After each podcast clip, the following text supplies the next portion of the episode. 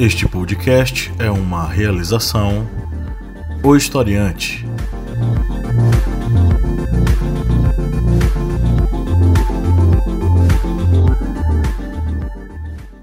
Olá, historiantes, bem-vindos mais uma vez ao nosso podcast, o meu, o seu, o nosso podcast do historiante, o seu podcast sobre ciências humanas e que troca uma ideia bacana sobre os possíveis temas de redação para o Enem.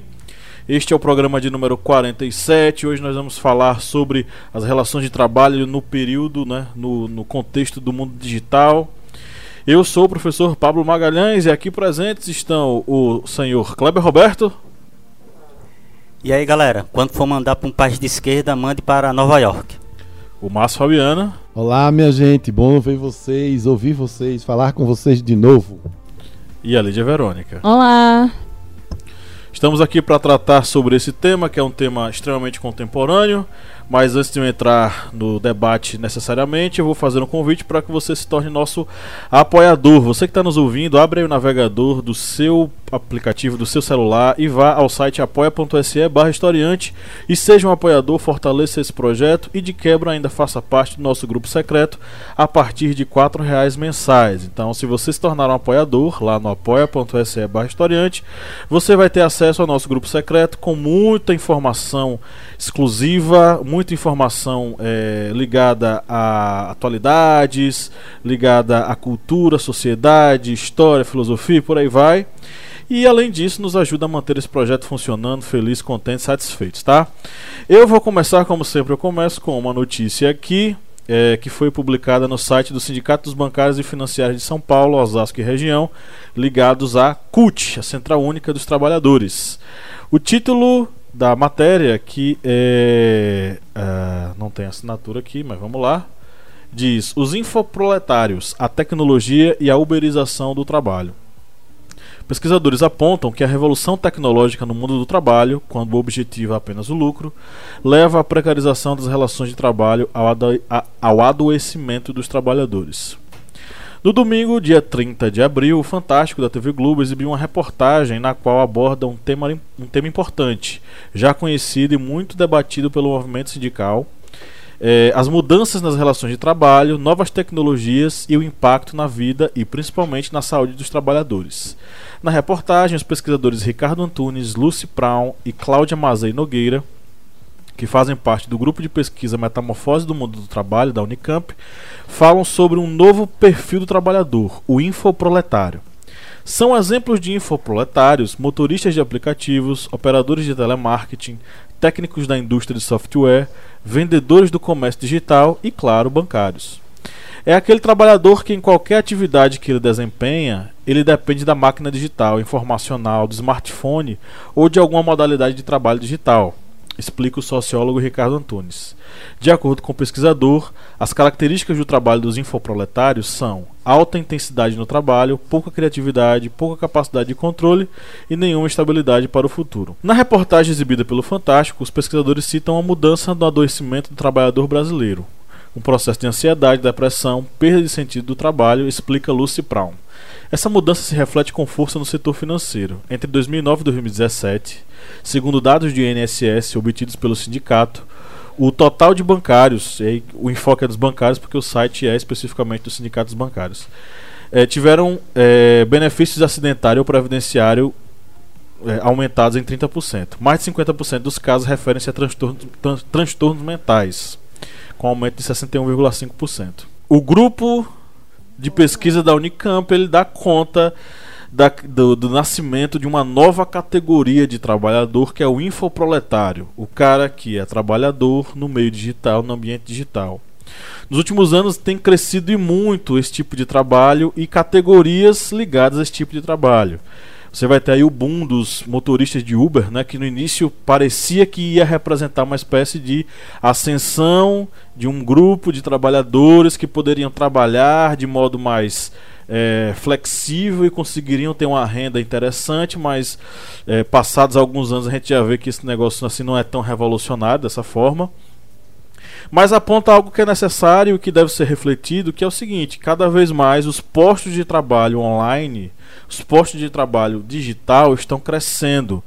Em contraponto, os trabalhos que são é, tradicionais, os trabalhos que são tidos como é, é, os, os, característicos, né, aquilo que de fato existe, enfim. Esses trabalhos estão perdendo espaço para esses novos tipos de trabalho. E dentro desse contexto, nós vamos ver nascer novas relações de trabalho nesse aspecto digital. A reforma do a reforma trabalhista, né, a tão malfadada reforma trabalhista, deu conta desse tipo de trabalho em um de seus artigos que a gente vai tratar aí ao longo do debate mas principalmente é, é uma regulamentação que é necessária para esse novo tipo de trabalho que está sendo feito não apenas por trabalhadores assalariados, mas por pessoas é, que são empreendedores, microempreendedores, enfim. E dentro desse contexto aí, para onde vai o trabalhador brasileiro, né? O que pensar do futuro desse trabalhador brasileiro? Vamos trocar uma ideia sobre esse assunto e a partir de agora eu abro a palavra para os membros dessa mesa que não é mesa. Bem, é, caros historiantes, eu acho que vocês já devem ter visto aí em alguns sites, em algumas reportagens, que os maiores contratados, os maiores empregadores do Brasil são o Uber e o iFood eles são responsáveis por 4 milhões, entre aspas, de empregos. Isso aí está na revista Exame, da editora Abril. E a folha salarial também, entre aspas, dessas duas empresas é correspondente à folha salarial dos Correios. Ou seja, nós temos aí duas empresas que trabalham através de aplicativos que são responsáveis pela contratação de 4 milhões de pessoas no Brasil e são os maiores contratadores do país. Devemos lembrar também o seguinte, que com essas novas tecnologias há uma mudança também dentro da própria estrutura de trabalho, porque devemos lembrar aí que dentro da, dessa estrutura de trabalho há a atividade e a tarefa. Ou seja, muitas vezes aquela tarefa ou aquela atividade, por exemplo, de um auxiliar de escritório que há uns 30 anos atrás precisava de um arquivo de um arquivista para colocar aqueles papéis em um arquivo de metal e uma máquina de datilografia ou contratava um datilógrafo, hoje em dia ele vai fazer tudo sozinho através de um único computador.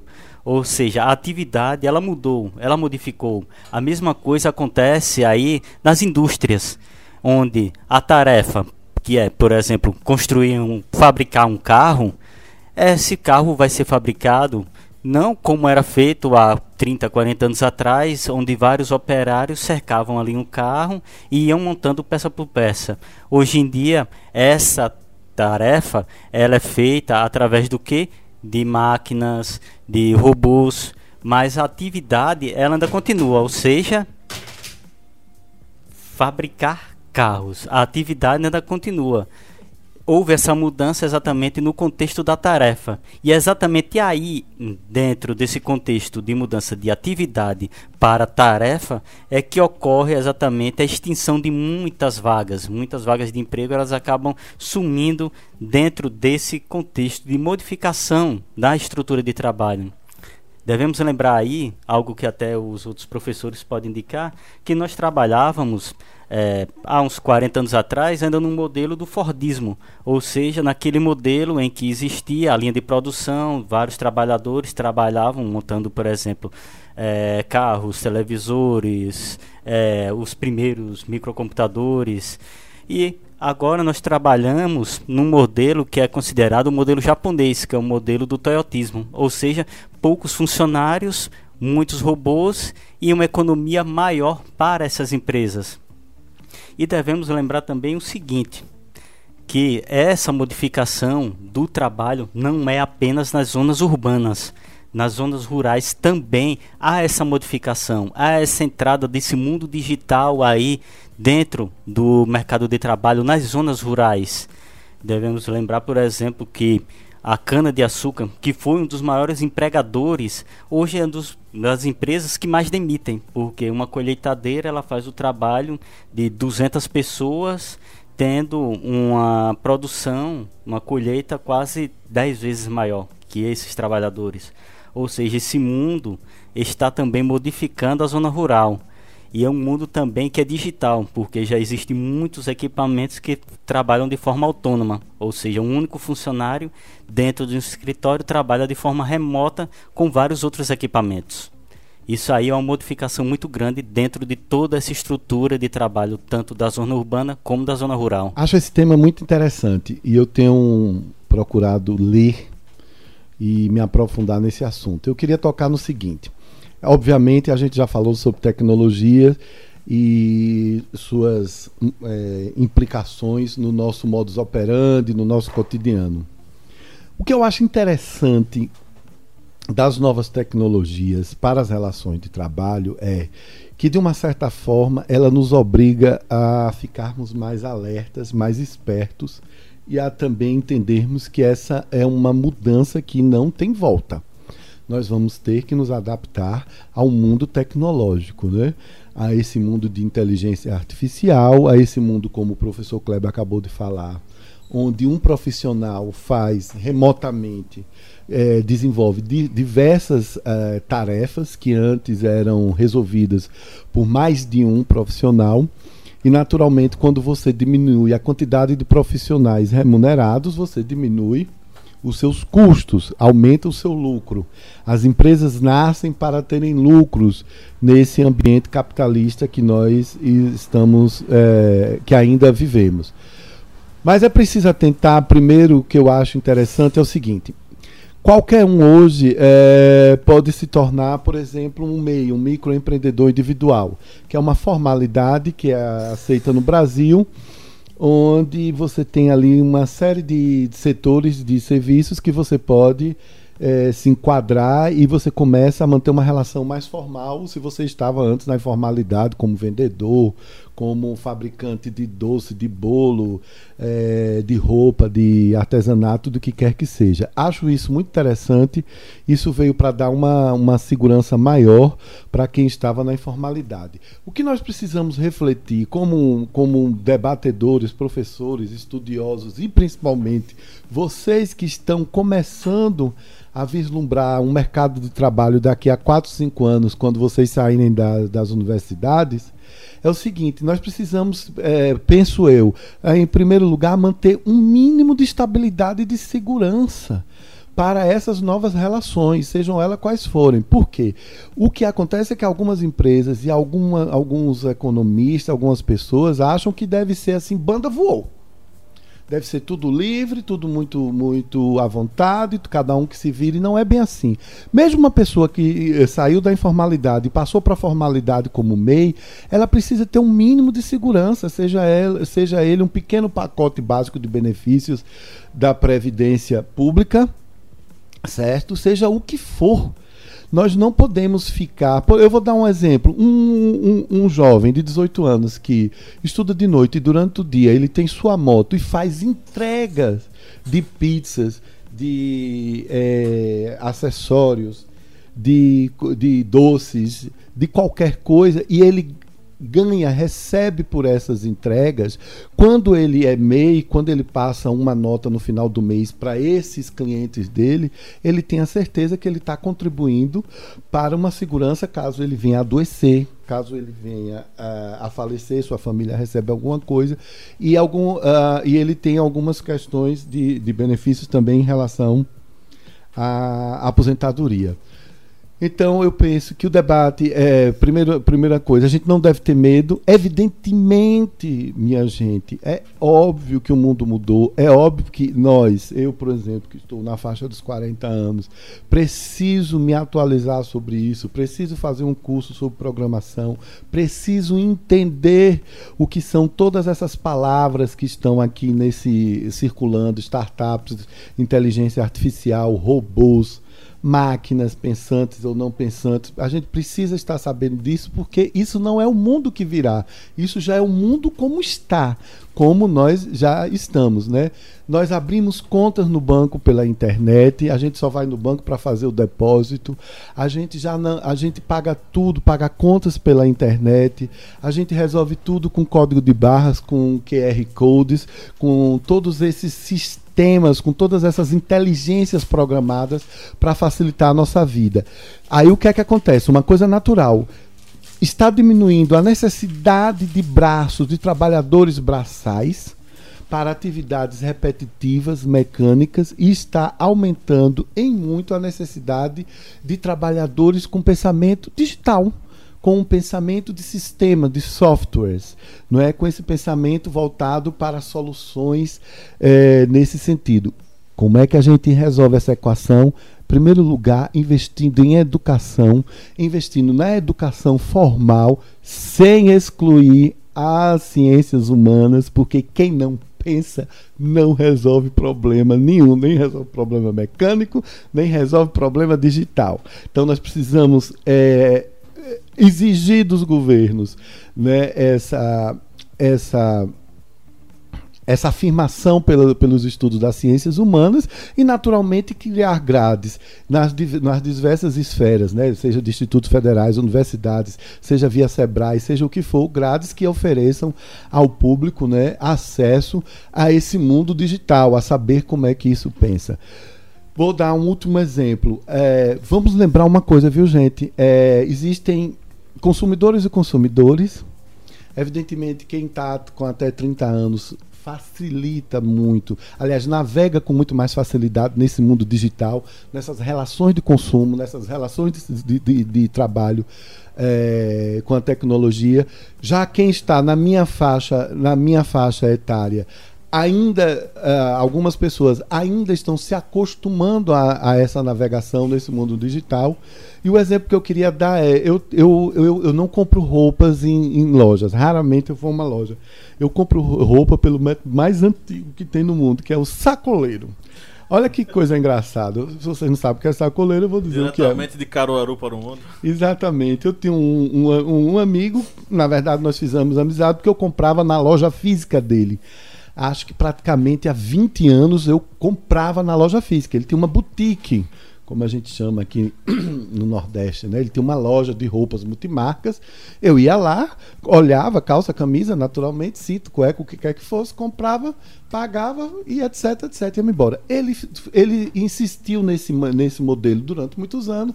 Um belo dia achou que estava pagando imposto demais, desistiu foi criar, terminar de educar as filhas em Aracaju. Depois que as filhas se formaram, ele disse: agora eu vou voltar porque eu adoro moda e aí o que foi que aconteceu? Aí também é, cada um sabe onde está inserido e cada um sabe a necessidade do seu público. Isso daí já é uma conversinha meio de publicitário. Ele descobriu que o público dele continuava atrás dele pedindo roupas, pedindo que quando ele viajasse trouxesse roupas. E ele começou a ser sacoleiro.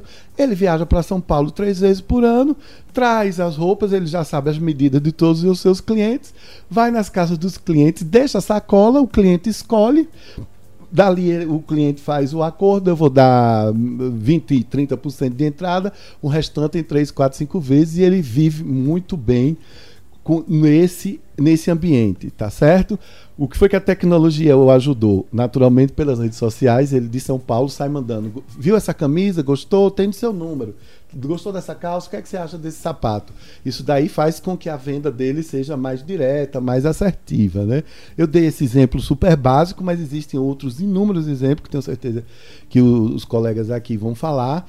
Mas eu queria eh, terminar minha fala dizendo: não vamos ter medo, mas Contudo, precisamos defender que em qualquer relação de trabalho, seja ela digital, nova tecnologia, é preciso, como sociedade organizada, garantir um mínimo, um mínimo de equilíbrio em relação à segurança e ao bem-estar previdenciário. É, essa questão do, do bem-estar previdenciário realmente é preocupante, né, para essa categoria. E essa, essa nova modalidade de trabalho, né? Ah, a lei trabalhista, né, ela, quando ela atualizou a CLT, ela vislumbrou essa, essa modalidade de trabalho, é, já vislumbrado numa lei, né, trazida em 2011, mas é, sendo mais específica, né, quanto aos às obrigações, os direitos, enfim, de, dessa modalidade de trabalho, que é o teletrabalho, né, que é chamado home office também, o trabalho remoto e, é, se não me engano, é, é o trabalho à distância. É, porque é, a ideia é que não seja um caracterizado, caracterizado como um trabalho externo, né? Que é aquele do que sai do, do, do ambiente de trabalho da empresa, né? Para prestar serviços da empresa, enfim, num local externo. Não. A ideia é que a casa seja uma extensão do, do trabalho, né? Do local de trabalho. Então, a lei, ela, apesar dela trazer obrigações ao empregador, o empregado ele é muito mais subjugado às determinações da empresa do que é, o contrário, né? É, de quem ele está servindo, do, do servidor. É, apesar dele estar tá trabalhando em casa, gastando com seus móveis, né? É, com o seu material pessoal, enfim, o banheiro de casa, a cadeira de casa, o móvel da casa. É, praticamente o trabalhador está fornecendo a empresa para o empregador, né? É, pelo menos com a mobília e alguns utensílios. E aí é, a relação, inclusive de horas, acaba sendo um, um, tanto quanto abusiva, se não for determinada em, em contrato. Ou seja, não existe hora extra. Você pode passar o dia trabalhando, se extrapolar essa hora aí, se o contrato não, não vislumbrar horários determinados, né? Então isso realmente é muito perigoso para as questões previdenciárias, né? E também na sua remuneração, né? Você vai trabalhar aí em tempo determinado sem ter, ter o real reconhecimento do seu serviço e, enfim, é, é preocupante essa, uh, essa nova reforma que foi feita, inclusive para essa modalidade, né? Que é a, o home office. E eu acho que muito dessa, dessa modalidade, com todas essas questões que vocês trouxeram aqui agora, da modernização, da questão virtual, né, das relações, é, tem muito também a questão do, da segurança trabalhista para o empregador, né? Quanto menos for, é, quanto menos pessoal for a relação trabalhista, né? É, mais segurança o empregador tem de mandar, desmandar, desrespeitar e dispensar, né? é, a, qualquer, a qualquer hora. Inclusive, se você for, é, se você se você for analisar muito bem a, a, essa nova, esse novo artigo que traz a CLT, ele, ele determina que o empregador é que determina tudo na relação trabalhista, né, é da, do, do, tele, do teletrabalho, do home office, que é até anticonstitucional, né, que garante ali que as duas partes sejam é, de acordo. Porque, querendo ou não, o trabalhador ele é hipossuficiente nessa relação trabalhista, né? O empregador, ou o empregador não, perdão, o empregado, ele é o hipossuficiente nessa relação trabalhista, porque querendo ou não, você você acaba se subjugando a, a determinadas é, a determinadas regras do jogo para ter um emprego, né? Para se alimentar, para viver. E quando essa relação é abusiva, é, em vez da lei, é, digamos que caracterizar essa abusividade, ela deixa ampla a interpretação. E, enfim, acaba que dá ao empregador é, segurança jurídica para lidar com essa situação, já que ela é um tanto quanto abrangente demais, ela não é específica. Enfim. E aí eu acho que eu acho está muito mais ligado a essa questão da impessoalidade que, a, que essa modalidade oferece do que em relação a outras questões, né? Devido ao fato de que com, a, com essa com essa com essa modalidade, a empresa ela fica ela fica ela se dispensa de várias várias outras é, vários outros gastos, independente do salário, né? O gasto do material, né? do. Como é que se fala? O material da empresa. Material de expediente. Expediente, o material de expediente, né? É, fica um tanto por conta do, do empregado. Porque, independentemente da empresa ressarcir ou, ou, ou enfim, estipular é, um tipo de material, na hora do, do trabalho é que você vai. As, as coisas vão aparecendo, vão acontecendo, e enfim, acaba que no contrato isso não é vislumbrado. E, enfim, para a empresa é muito mais lucrativo, mas é muito mais confortável ter um empregado em casa trabalhando para ele. É só uma é um, um, complemento para essa para, para a fala de Lídia. é que já teve uma empresa que foi processada por um funcionário que ele era cobrado através do WhatsApp. Os, o gerente dessa empresa cobrava as metas dele através do WhatsApp, fora do horário de expediente. Aí algo, digamos, que extrapolava as, digamos, as normas da empresa e também a própria CLT, porque os juízes acreditaram que isso aí estava sendo algo abusivo e estava totalmente fora do horário de trabalho dele, porque as cobranças eram qualquer hora através do WhatsApp. Ele, ganhou? Ah, ganhou, ganhou o processo, mas foi algo, digamos assim, uma multa mais educativa, que foi R$ 3.500. R$ 3.500 para a empresa. É, para pagar esse funcionário.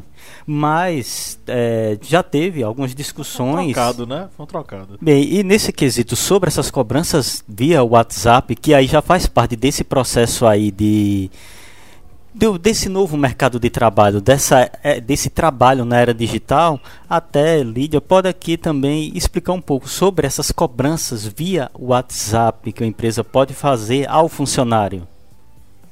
É, dependendo da modalidade, né, no caso, porque, assim, no contrato de trabalho, vem estipulando as horas de trabalho, né? Se é 48, 46, 46, né? Perdão.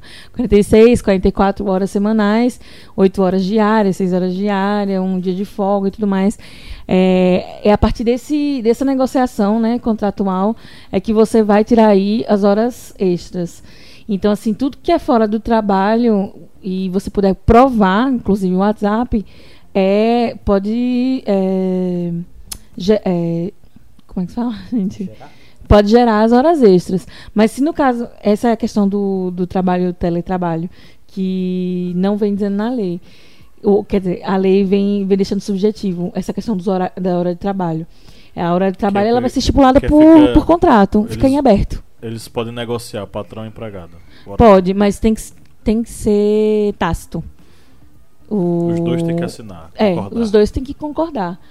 É, mas, mas no, caso, no caso do teletrabalho, a, a legislação já traz o contrário. Já traz que o, o empregador ele está subjugado às exigências da empresa.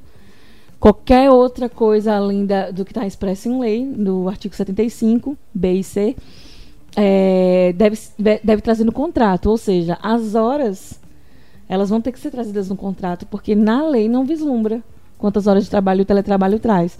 Então, assim, se tiver no contrato, você pode futuramente é, usar o WhatsApp como prova né, do relacionamento abusivo, né? Já que as horas extras não foram geradas por conta desse, dessa, desse contato extra, né?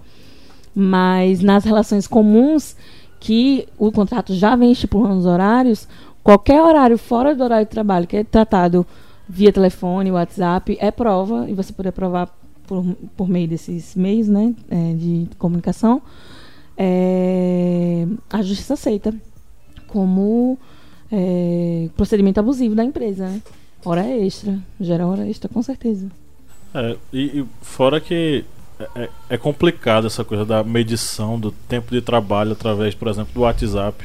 Tem patrão que acha que pode mandar mensagem, pedir coisa, sei lá, 3 da manhã, 4 da manhã. Ó, é, uma profissão assim que eu acho que já entra na, no teletrabalho, que é, que é uma profissão que, que realmente não existe uma legislação que, que possa guardá-la melhor, são dos do pessoal do, do, do, marketing, da publicidade, os designers, porque a gente trabalha, né? Eu trabalhava, no caso, com a criatividade. Então era. Aproveitando que a nossa querida Lídia falou, eu quero lembrar que um amigo meu, designer, me ligou do Rio de Janeiro para saber como é que eu fazia para cobrar por trabalho aqui, porque ele estava com medo de cobrar menos do que o que o mercado lá da, da, da capital, né, da capital carioca do Rio, do, do Rio uh, do que os colegas cobravam e ele ficar sendo solicitado apenas por ser barato não por exatamente não por ter um trabalho de qualidade. Ele faz um trabalho de excelente qualidade. Foi uma discussão ótima que eu disse a ele como eu cobro né? Eu cobro Lídia por horário de trabalho por quanto tempo não é, é aquilo vai é, me tomar para que eu possa é, desenvolver uma, uma, uma solução, certo? Às vezes uma semana, às vezes três dias, às vezes um dia, às vezes é uma coisa mais rápida. Mas vamos dar um exemplo. Qual é a média que um profissional ganha por uma hora, uma hora e meia dando uma palestra aqui no Vale de São Francisco? 300 reais. É um bom parâmetro? É. Entendeu? Quanto você acha que vale você estar tá gastando? Porque quando você está com o seu notebook ligado, obviamente tudo isso que você falou, né, dos insumos, a energia, a luz, a água, é tudo da sua casa, né? O, o, o mobiliário, você está na sua mesa, na sua cadeira, e etc, etc, etc. Isso daí tem um custo. Você não está assistindo uma série. Você está se dedicando talvez 15, 16 horas semanais para o desenvolvimento daquele trabalho. Eu, eu, eu troco muita ideia com, com, com, meus colegas da, da capital. Aí, Toninho, eh, esse meu amigo querido, se ele estiver ouvindo nosso podcast, um grande abraço. É, ele resolveu, ele lá, como é que ele vai cobrar pelo trabalho dele. Eu disse: faça a conta. Vá para a planilha do Excel. É, meu trabalho custa no meu apartamento tanto, porque eu gasto tanto de luz. Aí a gente tem que aprender a fazer conta. Não tem para onde correr. Quanto eu custo por uma hora sentado no computador? Aí, não sei. Se alguém tiver uma ideia melhor, por favor, porque eu acho que isso é tão novo que não tem, não tem manual. Que alguém diga, que mande, interaja aí com a gente, manda uma resposta. Aí você tem que pegar a conta de luz e dividir. Quanto aquela conta de luz, quanto aquela conta de luz dá por 24 horas, para poder ir chegando a um denominador. Fora isso, seu tempo, seu computador. E claro, minha gente, tem uma outra coisa, que quem estabelece somos nós, autônomos. Quanto eu valho? O meu valor é diferente do da professora Lida, do professor Kleber, não por ser melhor ou não, porque cada um tem um background, cada um tem um, tem um bastidor aí atrás. Não é verdade? Eu domino um assunto, Kleber domina outro. Não é? Pablo tem mestrado, eu não tenho. Certo? Tem certas coisas que você tem que ir mensurando para poder dizer eu valho tanto nesse mundo capitalista, porque senão você acaba meio perdido. E a gente tem que ser esperto. E eu, e eu acho que a grande sacada é vamos jogar com as armas dele. Né? Se as armas de, dele são, não, eu quero ele contratar. Porque sabe qual é a sedução nisso tudo? Quando eles vêm nos propondo, certo? É, esses trabalhos temporários, esses trabalhos com horários flexíveis, esses trabalhos com essas relações mais facilitadas, eles vêm sempre com uma ideia: olha, como não vai ter contrato formal de CLT, a gente não vai pagar tanto de imposto, então você pode ganhar mais. É verdade, você até ganha mais numericamente, mas você sabe que nenhum imposto, nenhum benefício você ganhou.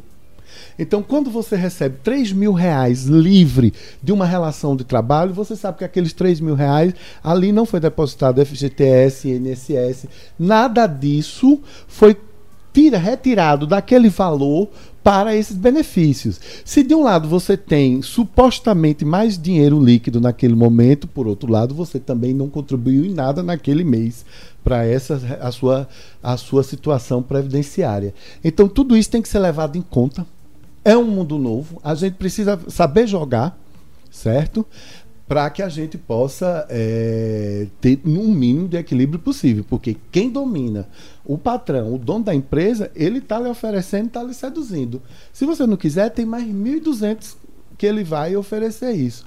Então, a gente, acho que a gente precisa levar em conta. E devemos lembrar também que essa questão do trabalho, ele vai afetar também aí a área da educação. Porque nós vemos aí que ainda existem, por exemplo, na área de cursinhos para Enem, concursos vestibulares, ainda há é, cursinhos físicos. Mas nós vemos aí ampliação, por exemplo, de cursos EAD. Por exemplo, Historiante é uma plataforma que não temos salas de aula físicas com cadeiras e quadro, mas nós temos aí aplicativos, sites, blog, redes sociais, canal no YouTube, ou seja, é uma divulgação de informação ampla, tudo através das redes sociais e também de aplicativos, ou seja, através de uma das novas tecnologias. E isso é algo que vai se desenvolver, já está se desenvolvendo em grandes cidades. Por exemplo, um aluno ele não vai querer sair, por exemplo, de um de um bairro em São Paulo cruzar a cidade para ir um cursinho em outro bairro, porque sabe que a distância é imensa, tem um trânsito, tem um gasto. É mais fácil ele estudar em sua casa com o material que já está disponível através de toda essa plataforma que venha de forma digital. Ou seja, isso aí vem novamente aquela evolução do trabalho. É, a própria escola se reinventar, a própria faculdade se reinventar, sabendo que boa parte do conteúdo que está lá disponível o aluno pode ter acesso através de outros meios. Então, qual é o papel da escola da faculdade? Um, um papel muito mais de promoção de debates, diálogos, é, do que necessariamente o local onde a pessoa vai tomar como fonte de informação. Na verdade, a fonte de informação está em todo canto. Ele vai atrás de um, de um espaço que vai lhe propor desafios, é, ideias, pensamentos e tal. E só para é, é, inserir aqui uma referência sobre esse assunto, existe o conceito que o conceito de inteligência coletiva. Hoje a, a civilização humana é, ela construiu uma inteligência coletiva por meio da conectividade. Então hoje você não tem apenas o seu cérebro, você usa o cérebro coletivo. Então se você não sabe o que é o conceito de é, Luta de Classes de Karl Marx, você vai no YouTube, acessa uma videoaula e descobre o que é o conceito e você aprende. Não quer dizer que você sabia, mas quer dizer que você acessou esse cérebro coletivo que nós construímos e descobriu isso. Então, dentro desse novo contexto, novas relações educacionais. Do mesmo modo que a gente acabou de debater aqui, dentro do contexto trabalhista, da conectividade, novas relações trabalhistas. Então, é entender esse contexto e, e, se encaixar nesse processo. Qual é o papel da faculdade, da escola, no momento onde o aluno ele tem acesso à informação lá fora. Porém, é na faculdade, na escola, que há a proposição de desafios, de debates, de, de, de diálogos, e aí ele vai significar esse conhecimento. Passando a limpo. Vamos pro quadro mandar pessoas para o Goulart. Kleber fica quebrando o quadro. O nome do quadro não é esse, Kleber. É o que mesmo o nome do quadro? Passando a limpo. Não, não, é muito, muito burguês. Sabe o que é gulag, gulag, Só você. Isso não é sabe o que é um. Eu vou mandar para Moscou. Você vai dizer, eu, um comunista aqui dentro, quero ver.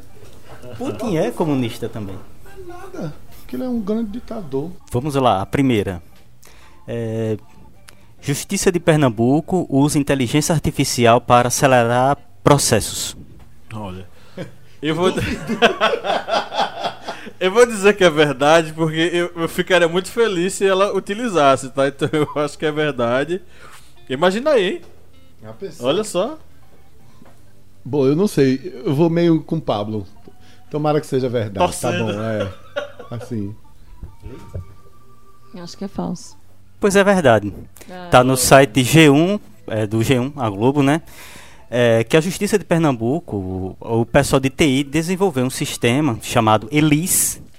É o sistema ele faz em 15 dias o trabalho que 11 servidores levariam um ano para fazer. Caramba! Ó, e aí? Ou seja, esse, pro, esse equipamento já faz Mas parte quem da. foi que desenvolveu? Foi alguma faculdade? Não, não. Pessoal de TI da própria Justiça de Pernambuco. Caramba! Fantástico. E nós temos aí exatamente um exemplo do que é o trabalho. Um computador vai fazer em 15 dias o que 11 servidores farão em um ano. Mas é sempre bom lembrar, Kleber, meu querido, que por trás desse, dessa Elis, desse sistema Elis, teve cabeças pensantes. Por Exatamente. isso que eu digo. O que o está mudando é, a nessa, é, é o tipo de profissional, o perfil do profissional. Por isso que nós precisamos defender universidade, universidade pública, institutos federais e tudo mais voltados para esse ensino e para os outros ensinos, que a gente precisa de cabeças pensantes, porque isso daí foi um TI, um servidor do TI da Justiça que desenvolveu alguma coisa para benefício do trabalho deles mesmos e da população. E isso é maravilhoso. Isso é tecnologia a serviço de soluções. Pronto. Vamos para a próxima. Manda. É, em um país com desemprego em 13%, é, sobram vagas na área de tecnologia. Verdade. Com certeza. E ainda mais quando o subsídio para o, o, o setor né, tecnológico e, enfim, para educação, né? Que vem desse. querendo ou não, a pesquisa é, enfim, vem desse, desse ramo aí da, do nosso país. É, eu acho que está é, tá em falta mesmo. O incentivo é pouco, então. Verdade verdadeira. The real. Exatamente. Foi uma pergunta bem facinho, né? Porque aí todos já sabem que, infelizmente, há essa defasagem. E é uma notícia que está aí no site é economia.estadão.com.br que nos próximos anos, nos próximos cinco anos, serão criados por ano 70 mil vagas. E acredita-se que menos da metade será ocupada. Porque essa defasagem, como bem lembrado pelo professor Márcio, de que os institutos de tecnologia, as universidades, elas têm que se adaptar e começar a produzir essas mentes pensantes para a tecnologia, para esse novo mercado do trabalho. E com o corte de 30%, vamos preparar? Vamos preparar, vai ter máquina de datilografia para todo mundo. 30% não vai ter energia para o pessoal ligar os computadores. A UFBA já, já, já foi pra rua hoje. Já, já, na verdade nós tivemos algumas, várias manifestações. Eu vi da UFBA porque o Na- professor amigo meu tava saindo mostrando cacete com meu, não de briga, mas de gente mesmo. No, Espí- gente. no Espírito Santo, o IFES e o UFES saíram para as ruas. Engraçado é que os alunos do IFES Eu não vi a tiraram foto apontando lá. Oi, vamos lá! Vamos! Aí Bolsonaro na, no Furico. Vamos lá, que agora é com mito! Ah, é? Então tá.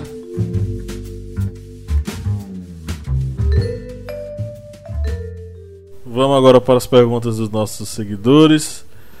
É, tivemos algumas pessoas que disseram que não sabiam de nada. Agora eles sab- ficam, ficaram sabendo aí de muitos conteúdos aí, muito interessante. Vamos lá. É... Kleber, começa contigo. É nóis.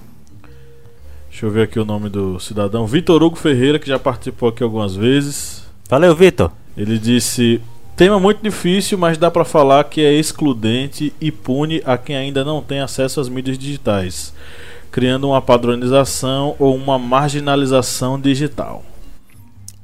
Isso mesmo, Vitor. É o que está ocorrendo no Brasil com a resposta dessa pequena enquete que nós fizemos aqui, essas perguntas e respostas, que no Brasil está havendo essa marginalização desse, tra desse trabalho nessa era digital, pois as universidades, as faculdades, institutos federais de tecnologia, eles não estão conseguindo produzir essas mentes pensantes no Brasil. E devemos lembrar o seguinte: isso daí é culpa das universidades, das faculdades e dos, dos institutos federais de tecnologia? Não. Isso não é culpa deles. Muitas vezes a culpa está saindo ali da educação básica, do aluno que tem dificuldades em interpretar um texto e lá na frente ele vai ter dificuldades em interpretar um texto em inglês sobre uma nova tecnologia desenvolvida, ou aquele aluno que sai da educação básica que não sabe fazer uma equação do primeiro grau e mesmo assim consegue, digamos, terminar um ensino médio, mas não tem preparo para entrar na universidade. Ou seja, muitas vezes esse aluno que está ali na educação básica, no ensino fundamental e no ensino médio, ele não tem já o preparo suficiente para entrar nessa faculdade. Ou seja, muitas vezes nós temos essa deficiência em criar essas mentes pensantes e o, por exemplo, o governo atual joga logo a culpa nas universidades, mas muitas vezes a dificuldade está lá no ensino fundamental, no ensino básico, no ensino médio.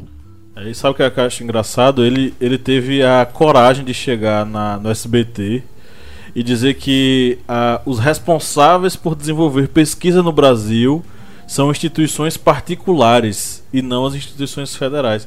Gente, a pessoa, as, as instituições públicas, a pessoa que fala uma coisa dessa não sabe o que é que está acontecendo no, no sistema de ensino superior no Brasil. Ele não sabe nem o que está acontecendo no sistema de ensino, pegando ali do maternal 1 até o nível médio, a universidade e as pós-graduações. Mas, voltando aí à pergunta do Vitor, infelizmente o Brasil está caminhando para uma precarização do trabalho, porque esse grupo que está aí cada vez mais marginalizado por não estar conseguindo se inserir nesse novo mundo do trabalho digital, ele vai acabar indo para aquele trabalho informal de baixa remuneração e que muitas vezes está distante dos seus direitos trabalhistas, está distante da CLT.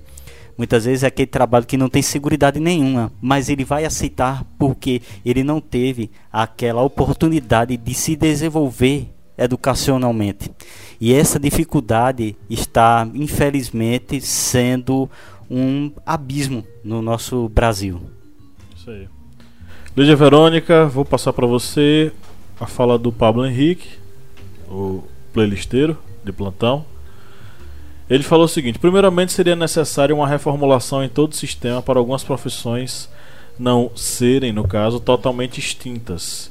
E lembrar também que as novas tecnologias gerariam novos postos de trabalho.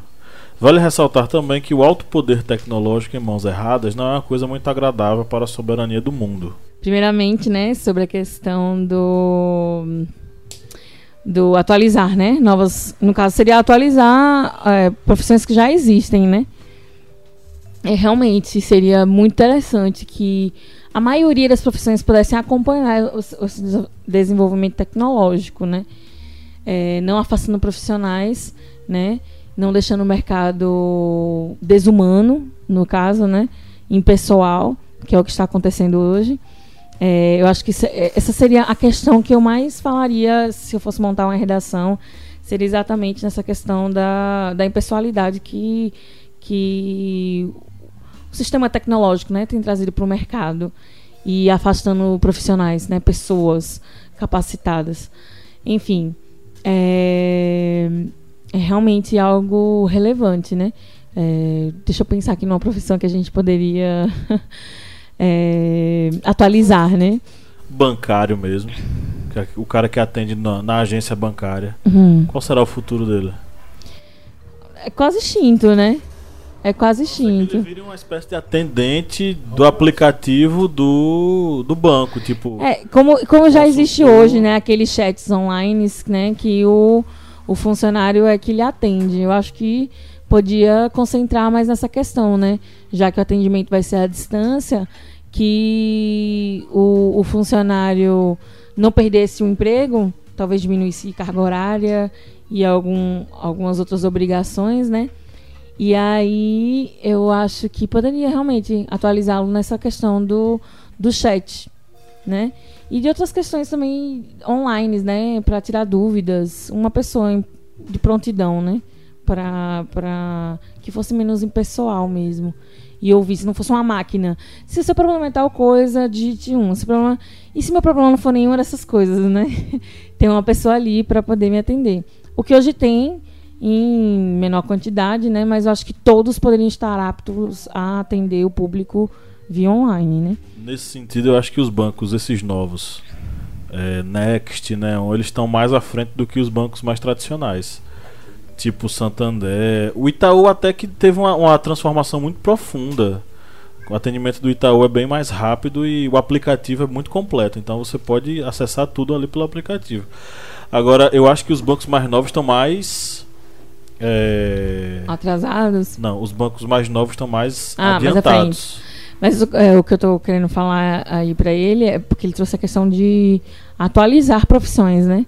No caso, atualizar profissionais realmente tem muita gente, inclusive de idade, né, que está há muito tempo já no mercado e não se preocupa em se atualizar. E aí é mais fácil substituir por uma máquina do que simplesmente é, inseri-los no mercado virtual ou online, enfim. É, é, preocupante, mas eu acho que seria uma boa saída para não tornar as relações impessoais, especialmente no mercado, né? Enfim. A outra questão foi que ele trouxe. Já me perdi. O poder tecnológico nas mãos de alguns. Não, a segunda questão, essa aí foi a última. Ele falou, ele falou sobre a questão de introduzir, né? Não afastar na, é, profissão, Você já falou. Já falamos, então. E aí, o final, a tecnologia está na mão. O poder de... tecnológico nas mãos erradas. O que seriam mãos erradas? Olha, a gente poderia destrinchar várias, várias questões, é várias questões nesse, nesse âmbito aí, virtual e o poder, né, da, da tecnológico, né. Como a gente trouxe no, no a gente trouxe num podcast, né, falando sobre dados. Também é uma, uma questão a, de poder, né? É, se, quando grandes, grandes empresas têm acesso a, a, dados né, importantes. Foi do comportamento humano nas mídias sociais. Foi. É, não, foi daquele pré-eleição lá, que pré-ENEM, aliás, pós-eleição. Que fala, a gente fala exatamente dos dados. Que foi uma coisa que caiu na, na redação. Kleber que é o cara que decora tudo aí das, Enfim. dos podcasts. Lembra aí? Mas é essa questão do poder na mão, é, nas mãos erradas é muito perigoso por conta dessa, dessa, nova, dessa nova geração, né? Que o YouTube é mais importante, o WhatsApp é mais importante, é muito mais relevante a opinião é, de pessoas que estão liderando números na internet do que pessoas que realmente contêm o, o conhecimento via diploma, né? Que, que eles querem dispensar hoje em dia. Como filósofos. É, do tipo Olavo de Carvalho, né, sem nenhum tipo de preparo acadêmico, mas ele, ele tem números elevados de seguidores e isso é uma influência, enfim. É só, uma, é só um, um exemplo mínimo, né, ínfimo e relevante para mim. Mas é, quando cai nas mãos erradas, você vê aí a distorção de uma cultura quase inteira, né? De uma geração toda é, desinformada por conta de um líder, digamos assim, virtual, né? Enfim. É, tem o Wikileaks também, né? Que tem aí várias, várias, várias denúncias, né? Ele foi preso, né? Desse, da manobra americana. É, justamente para influenciar, é, para vender, para manipular todo cheguei... mundo através da internet. Eu cheguei a acessar o link. Vocês já chegaram a acessar o link do cara? Do Wikileaks? Não. Eles disponibilizaram um linkzinho. Quando você clica no link, aparece um index com um bocado de link. Quando você clica, abre o material. Tem alguns que são imagens de câmeras uhum. e uma descrição. É o momento em que o, o exército norte-americano matou fulano de tal de modo assim, matou errado fulano de tal. Uhum. Aí outros têm prints de e-mails que eles trocam uhum. com informações sigilosas. Uma parada sinistra. Pois é. Então, a, o vazamento dessas informações foi justamente o quê? Um uma, sei lá, uma bomba, né? Para justamente quem controla a, de forma subjetiva ou de forma camuflada, né? O que acontece na internet, enfim. E é prejudicial, né? É, nem tudo acaba sendo verdadeiro e nem tudo acaba sendo honesto, e sim é, tornando as informações, é, como eu posso dizer, envenenadas. As informações, elas ficam. Elas têm uma finalidade, ou seja, elas nunca são contadas de forma que você possa pensar diferente, enfim. Manipular, né? A, a, a informação para. Para. PRLV, a informação tem três possibilidades, tem três características e ela está associada a um conceito da filosofia clássica grega que é farmacon. Ela pode ser tanto veneno, quanto cosmético, quanto remédio. Ah, sim, é verdade. E isso pode, a depender daquilo, da, da do intuito da pessoa que está veiculando essa informação, ela pode servir para as três coisas. E o contexto das mídias sociais, ela serve para isso. Manipular. Agora, assim, a, a, essa, a, o novo contexto das relações de trabalho, a, conectividade, ela pode agir tanto como, tanto como cosmético, quanto como remédio quanto como veneno na pós-modernidade. Porque a depender do cidadão, se ele está inserido nesse processo de, de, enfim, novas técnicas de trabalho, novas relações de trabalho através da, do mundo digital, para ele isso é um remédio. Já para quem não está inserido nesse processo é veneno. E outra coisa que eu queria também comentar sobre esse comentário do Pablo é, é a, a, tecnologia também não está ligada só a questões de informação virtual, online, esse, esse mundo de redes sociais, mas também a tecnologia está ligada à saúde, a armamento, que é extremamente danoso e perigoso. Quem tiver mais informação, né, é, e mais controle, digamos, armamentista, é o dono do mundo, né? Então, eu acho que isso também está relacionado à tecnologia. A Rússia e os Estados Unidos hoje aí, eles vivem num, nesse impasse tecnológico. Quem está à frente, né? Desde o primeiro passo do homem à Lua, que existe essa, essa, essa guerra entre os Estados Unidos e a Rússia sobre quem tem o poder tecnológico, né? Quem está à frente tecno tecnologicamente falando. Enfim, o mundo inteiro sofre em relação a isso. Nesse caso agora a China, né? É. A China, é a China agora. agora. Vamos lá. É, só sobre essa questão da, da informação, dessa manipulação de informações, só uma, uma dentro aqui muito rápido, só lembrar da escola de Frankfurt, é, a teoria da indústria da, da cultura, que é a teoria de Theodor Adorno e Max Horkheimer, que eles exatamente abordam isso, a criação de uma cultura que seja exatamente uma cultura de massa para manipular essas pessoas, só que eles visam essa indústria da cultura como uma forma de indústria para ser consumida, ou seja, eles criam uma cultura apenas para o consumo. É, digamos, um, alguma similaridade, porque esses dados dos Estados Unidos, eles criam exatamente o que? Uma mudança das informações para que a guerra seja algo aceitável para a população norte-americana. Porque os americanos eles não vão aceitar que uma guerra vá matar civis inocentes, porque eles são desde a democracia. Né? Desde é, o Vietnã, né? Eles já fazem isso. Isso, que eles são a democracia. Eles vão levar as luzes da Pax Americana para todo mundo. E matar inocentes é algo feio dentro desse, digamos, contexto da Pax Americana. Então, essa indústria da informação ela tem que ser manipulada para passar apenas aquela informação que é palpável aos olhos dos norte-americanos, ou seja, nós somos o cowboy bonzinho que vai matar o índio do mal para instalar a democracia, principalmente em países que têm petróleo. Márcio Fabiano, a Renata Santos mandou a seguinte fala. Eu provavelmente falaria das empresas digitais como Uber, Nubank e Banco Inter entre um embate de prós e contras e no fim ia me perder. Teve gente que ficou meio perdida mesmo com o assunto. Como quem foi que fez a pergunta? Renata Santos. Repita, Diego. Eu provavelmente falaria das empresas digitais como Uber, Nubank e Banco Inter entre um embate de prós e contras e no fim já ia me perder. Renata, de fato não se sinta perdida não, tá?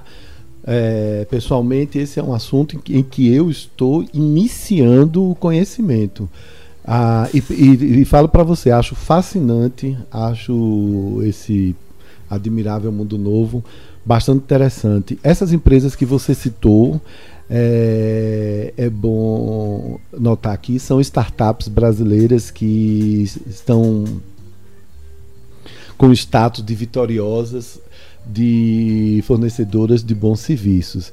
E, evidentemente, as relações de trabalho uh, delas certamente eles a respeito à CLT, mas eles estão aí transformando a relação de consumo que naturalmente vai implicar nessas relações de trabalho, onde há consumo, existe alguém que produz um produto ou um serviço, existe do outro lado da ponta um consumidor que para poder consumir precisa ter uma renda, né, precisa ter uh, um trabalho. Acho que a gente não precisa ter medo, a gente precisa ter muita informação e a gente precisa ter é, essa reação de cidadã, Renata, que é de é, buscar, junto a quem nós votamos no legislativo, no executivo, no, no que for, não é essa buscar não, pressionar para que essas discussões sobre o bem-estar previdenciário sejam abertas, sejam públicas, né, para que nós possamos atingir um equilíbrio, para que não haja mais, mais distorções nesse Brasil que já é tão injusto socialmente. Espero ter te ajudado, Renato. Agora seria interessante, Márcio, a gente falar também sobre dois conceitos que são necessários nesse contexto da conectividade, que é e-commerce e learning. O e-commerce partindo do, do, do, do, do pressuposto de que é o comércio, é, são as relações comerciais estabelecidas no contexto da internet, da conectividade, e o e-learning como o processo pelo qual você aprende através da internet. E você ou compra curso ou se matricula em alguma coisa e aprende necessariamente através da internet. As pós-graduações, elas boa parte delas já atuam dessa forma, né? É, oferecendo cursos online e, e, outras plataformas e entrando aí no que o Kleber falou também, o historiante também oferece uma plataforma. Ele está tanto em e-commerce como quanto como e-learning, né? Porque Exato. ele é e-commerce porque ele oferece um serviço online de compra online que é oferecido online para a pessoa e ele é e-learning porque ele oferece os cursos e a pessoa aprende através da internet. Tanto no caso como no, no- outro, Pablo, é bom lembrar o seguinte, que mesmo que sejam relações de e-commerce e learning, sejam relações típicas, totalmente ligadas à tecnologia, é bom lembrar que para gerar conteúdo, tanto para um quanto para outro, precisa de alguém físico do outro lado desse notebook, do outro lado desse software que esteja coman- comandando, criando a logística desses sistemas, né? E principalmente gerando esses conteúdos. Você não gera um con- conteúdo por, por acaso. Há quanto tempo você é professor? Quantos livros você lê por dia? Aliás, por mês? Né? Quantos sites você. Em, em quais sites e em quantos sites você se informa para poder embasar suas opiniões toda, toda segunda-feira que nós estamos aqui nesse podcast? Então, não, essas relações não são absolutamente assim opostas, divididas, né? Em mundos diferentes. Em, em- em diversos momentos elas interagem. Eu, para poder me alimentar, alimentar meus argumentos aqui, eu preciso ler. Toda vez que nós decidimos o assunto, eu vou atrás. Eu vou no notebook, eu vou atrás de um livro, eu faço minhas anotações e trago alguma coisa aqui para ler. Como hoje eu trouxe é para a Lídia. Eu Lídia, eu não conhecia o artigo 6 da CLT que tratava dessa, norma, dessa normatização dessas relações. Então, é, é, é, eu, é por isso que eu estou dizendo assim: acho que a gente tem que ter fascínio, não pode ter medo e precisa ter coragem para poder enfrentar, en- entende? Porque esse conteúdo, a decisão ainda é do cérebro, ainda é do ser humano, certo? Por mais que a logística, por mais que a operação é, seja, seja da máquina. É isso. Ok, Cléber Roberto, é, o Flávio, nosso seguidor, nosso apoiador, escreveu o seguinte: Flávio Santos aí de Sampa. É, Flávio, beleza? Há empresas do ramo de tecnologia que estão adotando do no processo de seleção análise de redes sociais. De acordo com uma recrutadora de uma das empresas em Osasco, São Paulo, quem tem mais seguidores nas redes está um passo à frente da contratação. Isso me, isso me faz lembrar do episódio Queda Livre da série Black Mirror, onde tudo se consegue através dos likes que a personagem recebe em sua rede social. A grande questão de tudo isso é onde fica a originalidade de cada indivíduo no mundo cada vez mais de pensamento binário e imediatista. Flávio, boa é, argumentação, excelente. A resposta para tudo isso, desse mundo, dessa, digamos, essa conexão aí de redes sociais e trabalho, pode ser dita por, pelo que já comentamos aqui em um podcast anterior. Por exemplo, teve aí um jogador do Barcelona, esse caso que eu já comentei aqui em um outro podcast, que ele ia ser contratado pelo time do Barcelona só que aí a- o time fez a vistoria nas redes sociais dele e tinha um Twitter dele falando mal da Catalunha. E no Barcelona, se você falar mal do- da Catalunha, você é automaticamente desligado. E foi isso que aconteceu com esse atacante. Ele tentou pedir desculpas, ele disse que foi, um, foi impensado, porque foi exatamente naquele período em que eh, estava aquela, toda aquela movimentação para a independência daquela região. E isso daí acabou causando o quê? A demissão dele, não, não assinou o contrato, ele foi automaticamente desligado do time. Já teve casos no Brasil, por exemplo, de funcionários que mandava ver lá um atestado de saúde e de repente a empresa pegou o danado tirando selfies e fotos em uma praia. Que atestado de saúde é esse que o cara vai pra praia? O que, é que aconteceu? Ele foi demitido por Posso justa fazer causa. uma defesa desse funcionário? Não. Existe um tratamento chamado talosso, talossoterapia, que é o tratamento com as águas do mar. Às vezes o cara foi fazer isso. Só que tomando uma não, não deu certo não. Só que aí ele foi demitido e foi demitido por justa causa. Ele foi demitido por justa causa. Cara, um dia desse tava um funcionário de RH de uma empresa fazendo story, tirando onda de pessoas que estavam mandando currículo para serem analisados pela empresa. E ele pegava o currículo e começava a rir, apontar, ai fulana. Ai, e ele falava bem debochado. Ai, amiga, não sei o que, ó, isso aqui não serve mais, tá? E falando o nome da pessoa, mostrando a foto da pessoa e debochando da pessoa. Entendeu? Eu não sei qual foi o desdobramento, eu sei que ele tava. Foi a demitido. repercussão foi terrível. Porque o cara apareceu no momento em que a, a- são mais de 13 milhões de desempregados no Brasil. Aparece um funcionário de RH responsável pela, sele pela seleção de, de funcionários, ridicularizando os currículos dos, dos candidatos, gente. Isso é horrível. Eu peguei esse caso e ele já tá com uma pastinha com currículos na mão, porque foi demitido no mesmo dia. Aí eu acho é bom. E sobre essa questão, para concluir o pensamento de Flávio, sobre a questão dos likes no Insta- nas redes sociais. O Instagram, por exemplo, ele já está planejando fazer uma atualização futuramente para inibir a, a exibição de quantidade de curtidas de uma foto. Somente o proprietário da página que vai ver quantas curtidas ele teve.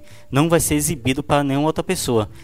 E isso aí já está sendo discutido exatamente por causa que eles estão percebendo que já está tendo muita repercussão de pessoas que têm depressão quando Ah. postam uma foto e essa foto ela não tem muitas curtidas e pessoas que fazem coisas assim para quase cometendo suicídio, Ah, como isso já aí- teve aí casos. Demanda um novo tema de podcast. Isso aí- Tratar.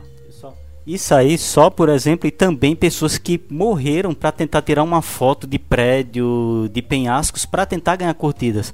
Eles viram tudo isso daí e estão já planejando uma atualização futura, isso aí já está em fase de planejamento para inibir curtidas. A foto vai estar lá, você curte, mas só o dono da foto é que vai ver.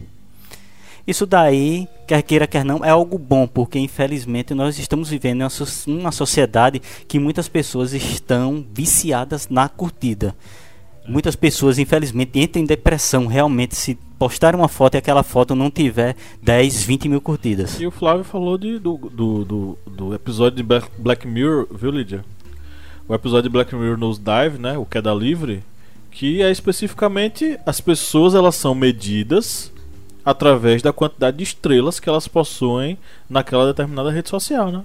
É, esse, esse é um dos episódios que eu mais, mais acho interessante e eu já assisti mais de uma vez, inclusive, porque é muito real, né?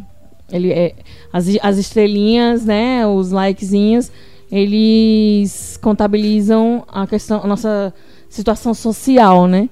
Se você é mais querido, mais amado, mais, né, tem mais atenção, segundo o, a contagem, né? E uma pesquisa na Grã-Bretanha fala exatamente que a- o Instagram é uma das redes mais nocivas eh, nessa questão de doenças eh, depressivas, ansiedade.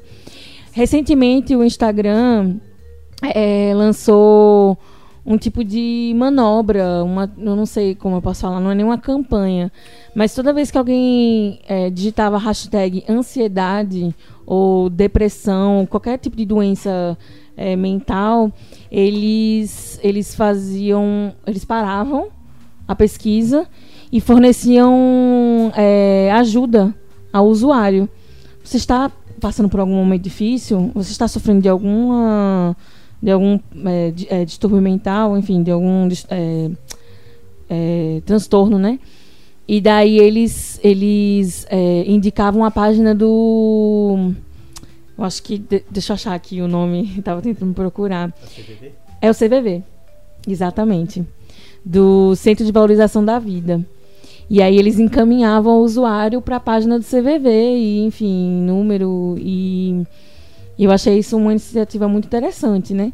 Então, assim, a própria rede social, ela já tem, a- ela já tem, digamos assim, a consciência de quão danosa ela pode ser para a sociedade, né? E aí ela começou a fazer é, intervenções dentro da própria rede para que usuários sejam mais saudáveis, né? Quanto mais saudável uma rede, mais longevidade, digamos assim, é, os usuários têm e eles têm também, né? Enfim, é, as redes sociais elas são são tão boas quanto ruins, né? Dependendo do- da forma como a pessoa utiliza. Enfim, quando, e o Instagram é, foi considerado, né, por esse centro da Grã-Bretanha, acho que é a Universidade da Grã-Bretanha, é, como a rede social mais nociva. E aí, tendo consciência disso, o Instagram resolveu intervir nesse tipo de usuário. E agora essa manobra. É, só para complementar o que o professor Márcio estava falando anteriormente sobre o e-commerce, é, na Inglaterra, a Amazon ela foi, digamos, pioneira na Europa em fazer entregas de encomendas através de drones. Eles já, já fizeram esse teste exatamente. A pessoa compra e eles Isso vai entregam ser bem via drones. perigoso, né, bicho? No Porque Brasil imagina aí? Vai derrubar de baladeira. Os caras vão querer derrubar. Vai derrubar de baladeira. Olha o livro ali voando. Vamos derrubar. É, no Nem Brasil imagina passar com a caixa, né? Os caras. Eita, ó, ali, ó, pá! Derruba e pega. No Brasil não ia funcionar muito bem, não, porque nem, nem pela maldade, mas só pelo esporte de ser criativo, o brasileiro ia fazer isso. O Márcio queria fazer um convite. Quero convidar todos para nos reunirmos amanhã, fazermos uma oração em prol do filho, do novo bisneto da rainha que nasceu hoje, foi anunciado para nós, os súditos. Ela é qual o número na sucessão? Oitavo ou é nono? Um, por aí, entendeu? Ela tá lá atrás. Quarta. Flávio querido, tudo bem? Esse recadinho vai especial para você. A gente aqui do Historiante fez uma pequena reunião que durou 48 segundos e decidiu lançar um desafio para você. Você é professor universitário? Você ensina no ensino médio? Vamos bolar uma coisa juntos aí na sua cidade? Vamos fazer um historiante especial, nós quatro com você participando. Vamos inventar alguma coisa? A gente faz um crowdfunding, a gente inventa, vai atrás de patrocínio, aparece aí, faz um sabadão de tarde, uma bela reunião aí para discutirmos esse tema. Fala com a gente aí no direct e vamos mastigar essa ideia, já que você é tão ativo participante. Ok. É, Lídia, eu vou passar para você uma, um comentário que é quase um texto, que é um texto, né? De uma seguidora nova aí, que é a Vana. Que ela, ela tá. Parece que ela tá exercitando a escrita dela, porque cada postagem do historiante ela tá escrevendo uma redação. Mas foi bem interessante as e tal. dela. Não, eu não tô dizendo nada, não. Eu tô dizendo que ela tá usando o historiante pra exercitar, né? A, a- o jeito dela de escrever. E aí, é, ela mandou o seguinte texto, com uma pergunta no final. Vamos lá, juntos. A internet tem um grande destaque, pois desde que chegou ao Brasil em 88, ela trouxe avanços consideráveis que mudaram a comunicação e as formas de trabalho humanas. A ferramenta de e-mail, por exemplo, proporciona rapidez e substitui completamente o fluxo de correspondências. A transição das cartas para o meio digital é algo que demonstra a transformação das relações de trabalho. Relojoeiros, ascensoristas, porteiros, cobradores e, outras e outros profissionais sentem a redução no mercado e precisam se adaptar às mudanças. Por esse fenômeno não é novidade, profissionais como datilógrafos, armadores de pinos de boliche, acendedores de lâmpadas e despertadores humanos eram funções essenciais no passado e se tornaram Eita, pequeno obsoletas. príncipe aí, eu senti, hein? Esse acendedor de lâmpada aí. A automatização substitui cargos e tornou essencial um ajuste às novas tendências. Logo, é preciso que se tenha em mente que devemos estudar maneiras de adaptação a essas novas formas de trabalho. Atualmente não é necessário estar em escritórios, viajar para reuniões, enfrentar filas para pagamentos e muitos outros exemplos. Tudo por causa das novas tecnologias que facilitam a vida das pessoas, mas tornam vários empregos obsoletos. Porém, também temos a formação de novas oportunidades de trabalho que nunca foram imaginadas antes. Desenvolvimento de jogos eletrônicos, aplicativos para smartphones, tecnologias de monitoramento, compartilhamento de conteúdo, internet das coisas, casas inteligentes, carros autônomos, serviços de compartilhamento de veículos, entre outros, são maneiras, são grandes oportunidades e novas maneiras de trabalho. Pode-se dizer que é alarmante a quantidade de pessoas que estão fazendo faculdade nesse momento, cujas profissões não terão mais vagas de emprego, ou serão pouquíssimas vagas. Estamos vivendo a nova era. Então vem a pergunta: o que você está fazendo para não ser substituído por uma máquina? Linda, falou tudo. É. é... Ela no- estava empolgada aqui, né? É, a gente estava aqui falando antes, né? Inclusive foi uma das questões que Pablo trouxe, né? Na, na- no comentário dele, sobre a, que- a questão de atualizar as profissões que já existem no mercado, né? No caso seria essa opção, para que elas não extinguissem, né? É, é como eu falei, Tem gente que já está no mercado há muito tempo, já se considera estável ou está aí sonhando, esperando a aposentadoria já, né? E já não se vê com a necessidade de atualizar os seus serviços, né? É, já tem um pessoal que, é, devido a, ao contingente de trabalho, já não tem tempo para se atualizar no mercado por falta de tempo, né? É, e tem gente que tem muito conhecimento e não está no mercado por falta de oportunidade. Então, é, existe vários tipos de pessoas, né, capacitadas, não capacitadas, é, no mercado e não consegue acompanhar justamente porque a, é, como eu falei antes, a impessoalidade ela torna o serviço mais confortável ao empregador, né? Quanto menos pessoal, é, menos trabalhoso, menos perigoso, menos riscos se tem a empresa. Então, eu acho que a melhor forma hoje é, de, de se ter é, uma atualização né, no mercado, acompanhando a tecnologia, seria o home office. Não do jeito que está descrito na CLT, né, sem todos os amparos legais trabalhistas, mas eu acho que o home office hoje seria o mais adequado para se acompanhar a tecnologia, né? Você fazer seu horário, é, enfim, poder ser ter um pouco mais de liberdade, né? Devido ao fato de que a internet é uma coisa que não para. Então, eu acho que o a melhor forma de, de não extinguir a sua profissão é se adequar ao mercado. Ok, eu queria agradecer a todas as pessoas que fizeram comentários aqui, não é? é lá no Instagram, no Facebook. E você que está nos ouvindo, se você quiser ouvir a sua pergunta aqui, sua manifestação, se você quiser se manifestar, vai nas nossas nossos perfis nas mídias sociais e manda aí o seu comentário sobre o tema que nós vamos trabalhar, tratar no próximo podcast. É, ou então em qualquer outro comentário aí sobre os nossos vídeos, sobre os nossos outros, outros produtos, nossas outras postagens. É, procura a gente, arroba historiante no Facebook ou no Instagram e deixe seu comentário. Twitter também.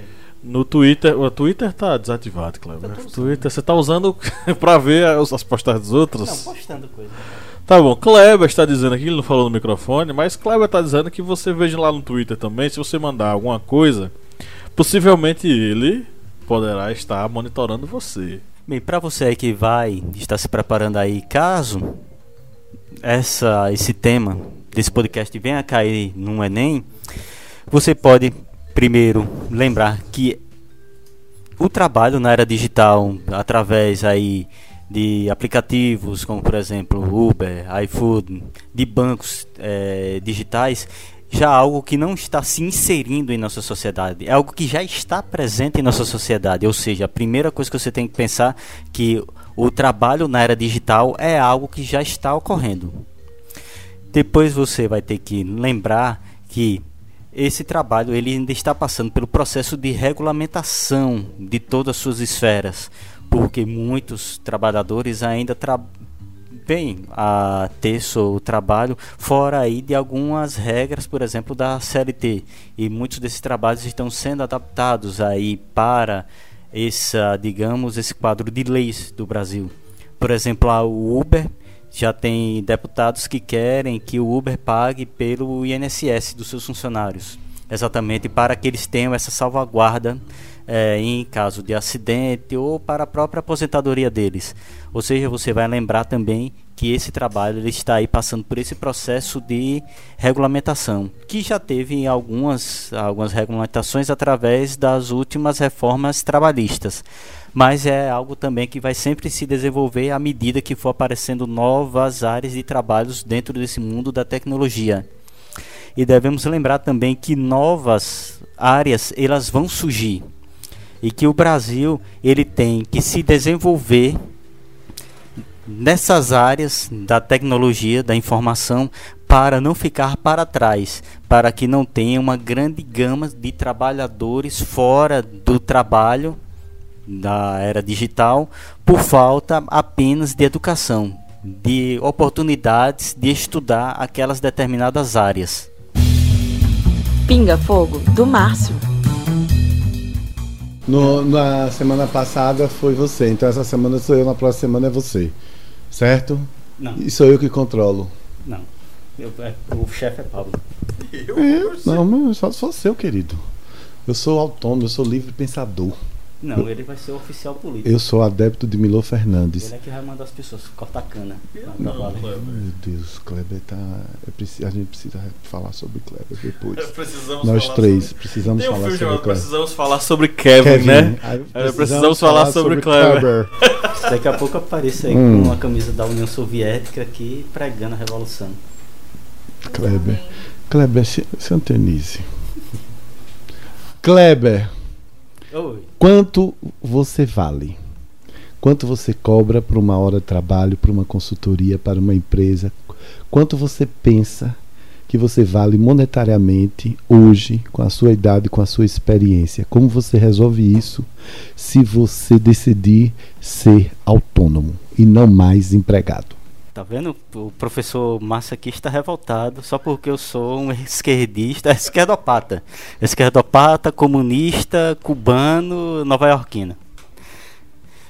Bem, pelo que eu estudei, por tudo que já passei em faculdade de pós-graduação, leituras de vários livros e também por toda essa experiência através do historiante, aí tanto nas redes sociais como também através de aplicativos, a meu ver, eu tenho um conhecimento que vale muito. Eu não vou ser, digamos aqui, é, como se diz? Ah, humilde. Porque nós temos também que dar valor ao nosso trabalho, ao nosso esforço. E você pensa nisso hoje? Eu penso sim. Certo. Porque principalmente a partir do mundo que nós estamos vivendo hoje, desse Brasil em que nós temos aí um país em que a carga de desempregados só cresce a cada dia. Aí muitas pessoas dizem: "Ah, não, mas você aí tem que aceitar qualquer trabalho porque você está desempregado", por exemplo. Mas aí vem aquele problema da precarização do trabalho. Porque através desse eu aceito o que vier, está sendo precarizado o trabalho, ou seja, os direitos trabalhistas eles estão sendo esquecidos exatamente devido a uma grande massa de desempregados e devido a essa grande massa estar sempre crescendo as pessoas acabam, digamos, aquele que aceita o que vier e muitas vezes esquecem o seu FGTS, o seu INSS, esquece que vai precisar se aposentar, esquece que pode ter um acidente de trabalho e muitas vezes vai ficar sem aquela cobertura devido a uma empresa que não vai estar ligada ao INSS, ou seja, toda vez que a pessoa vai pensar em si e no trabalho, ela tem também que pensar em si. Não pode apenas ceder. Essa é uma dificuldade do brasileiro atualmente nós vemos cedendo muito, por exemplo, já teve aí a reforma trabalhista em que se cedeu muito para, digamos, a área patronal. Já vamos ter aí uma reforma da previdência que vai ceder mais ainda. O trabalhador brasileiro ele tem que pensar por si, ele tem que pensar também que o seu trabalho, não só o meu, mas o do professor Pablo, o seu mesmo, Márcio, que eu sei que você estudou muito, teve muitas leituras para estar onde você está, como um professor da área de marketing. Não estou certo? Então, a pessoa ela vai ter que também dar o seu próprio valor, porque a partir do momento em que ela vai se submeter ao que está aí dentro dessa área de trabalho, ela vai acabar caindo aí na precarização e muitas vezes numa necessidade futura, porque a velhice vai alcançar todas as pessoas. Infelizmente, a, a doença também alcança as pessoas. Isso aí não dá para tampar, é, não dá para se, não dá para fugir disso. É o destino da, do ser humano em si. Pinga Fogo pro Márcio. Bem, a pergunta para o professor Márcio, e se os outros membros aqui do podcast também quiserem fazer um comentário, é uma pergunta simples. Eu acho que a gente até já comentou aqui. É, professor Márcio e demais participantes, o brasileiro está preparado para o mundo do trabalho no século XXI? Sinceramente, grande parte da população não. Não, a gente, tem, a gente tem uma população que tem medo de lidar com caixa eletrônico, que é uma coisa simplória, que é uma coisa simplória que tem medo, bot- que não botar a mão sabe. no, no- na coisa do envelope. Eita, será que vai Ex- puxar minha Exatamente. mão? Será que vai puxar minha mão? Tem medo, não- é, tem vergonha, não quer aprender, não lidou com isso, certo? Então, é nesse sentido, a gente, a gente não vai ficar na dianteira. É, a gente vai demorar muito para a gente ficar entre os que estão na dianteira. Essa é a minha opinião. É um processo ainda distante ainda do ideal. Vai demorar muito. Dicas culturais. Ok, vamos para as nossas indicações. Eu vou começar hoje. É, eu vou sugerir o filme Estagiários de 2013, que é aquele filme é, com o. Meu Deus, como é que é o nome dele? Aquele loirinho do narigão que fez Eu, Marley. Como é que é? Marley e eu. Eu sei quem é, agora não. Owen Wilson e o outro cara que eu não lembro. Owen Wilson. É, eles dois são caras de, já de meia idade, enfim, que querem entrar. Estão desempregados, querem emprego, e aí surge a questão do emprego no Google e eles vão participar da seleção de emprego no Google. E é interessante porque eles fazem parte de uma geração pré-conectividade e a galerinha nova, jovenzinha, querendo entrar no Google já, a galera já dentro do contexto da conectividade, se não me engano, da geração Millennials, né? A galera que nasceu já nesse milênio. E é interessante porque mostra o conflito de gerações, né? E o modo como esses caras tiveram que se reorganizar para entender o funcionamento do Google, uma empresa de ponta, uma empresa completamente inovadora, com outra lógica, outra dinâmica de trabalho. E esses caras tentando se adaptar, é muito engraçado, é uma comédia muito legal, cheia de referências inclusive aos anos 80, que é o, o período em que os caras eles eram jovens. Bem, a minha dica, como eu sempre venho aqui, venho com duas músicas. Uma de Pete, Admirável Chip Novo, que aí nós vamos ter, digamos, uma referência a esse mundo do ser humano automático, que vai fazer que vai fazer tudo aí através, digamos, como se fosse algo mecânico, algo automático. E vou também dedicar também aqui outra música, que é música de trabalho, Legião Urbana, que também é uma música muito boa e que vale a pena escutar e refletir. E vou indicar aqui também um filme, só que é um filme aqui, vamos dizer, um pouco mais para se refletir, que é Um Dia de Fúria, que é um filme aí com Michael Douglas, é um filme de 1993 e ele reflete exatamente uma pessoa que ele perde o trabalho e após perder o trabalho, ter vários problemas é, ali familiares, esse homem ele acaba surtando, que é no caso o personagem do filme é o nome dele é Williams. Ele acaba surtando e digamos descotando em sua, na sociedade todos os problemas pela perca do seu emprego e seus problemas familiares nas pessoas que estão ali em sua volta. É um filme muito bom que vale a pena assistir, não só como um filme, digamos, de ação, mas chega a ser próximo de um drama, porque se você refletir, é algo que infelizmente está aí é, em nossa sociedade. As pessoas que acabam tendo problemas aí mentais porque não estão conseguindo mais se inserir dentro desse novo mercado do trabalho eu quero indicar hoje um vídeo, um vídeo da palestrante Marta Gabriel. Esse vídeo está no YouTube. Ela postou em 21 de maio do ano passado, 2018, e o vídeo se intitula O Futuro do Trabalho. Eu já vi, é muito interessante. Ele tem cinco minutinhos, quase seis. É curtinho. Vocês acessem lá, vejam e comecem a refletir. A minha dica, a indicação vai ser mais light, mais tranquila é, não tão profundamente filosófica, mas abre margem para várias interpretações, enfim. É, Tron, O Legado, é um filme que eu gosto muito da, da foto e especialmente da trilha sonora, eu acho fantástica. E, enfim, fala exatamente desse, desse mundo novo, tecnológico, é, do quão chamativo, quão, o quanto a gente pode ficar preso dentro de uma rede, enfim assistam e tem o de 1982, né? Mas eu não assisti, então não vou indicar para os nerds aí do sci-fi. É... Pode ficar à vontade e assistir os dois, mas Trono Legado é o que eu vou indicar hoje, mas bem tranquilo, sem muito pesar assim para o assunto mas relacionado à questão tecnológica. Lídia Verônica, Oi, tudo bom? E aí, meu nome é Lídia Verônica, você me chamou? Tem playlist? Tem playlist, vamos fazer uma playlist aí legal, bem psy, techno, Qual é o nome da house. playlist? CL list, CLT list. CLT List. CLT List, tracinho historiante. Quem estiver nos ouvindo, busque ou clique no link que está na descrição desse programa. Então chegamos ao final de mais um programa aqui do podcast do historiante. Foi bacana ter trocado essa ideia com vocês. É, espero que vocês tenham entendido muita coisa aí. E no 3 nós vamos nos des- despedir. Um, dois, três e. Tchau! Tchau! Oi, adeus. Quero ir pra Nova York.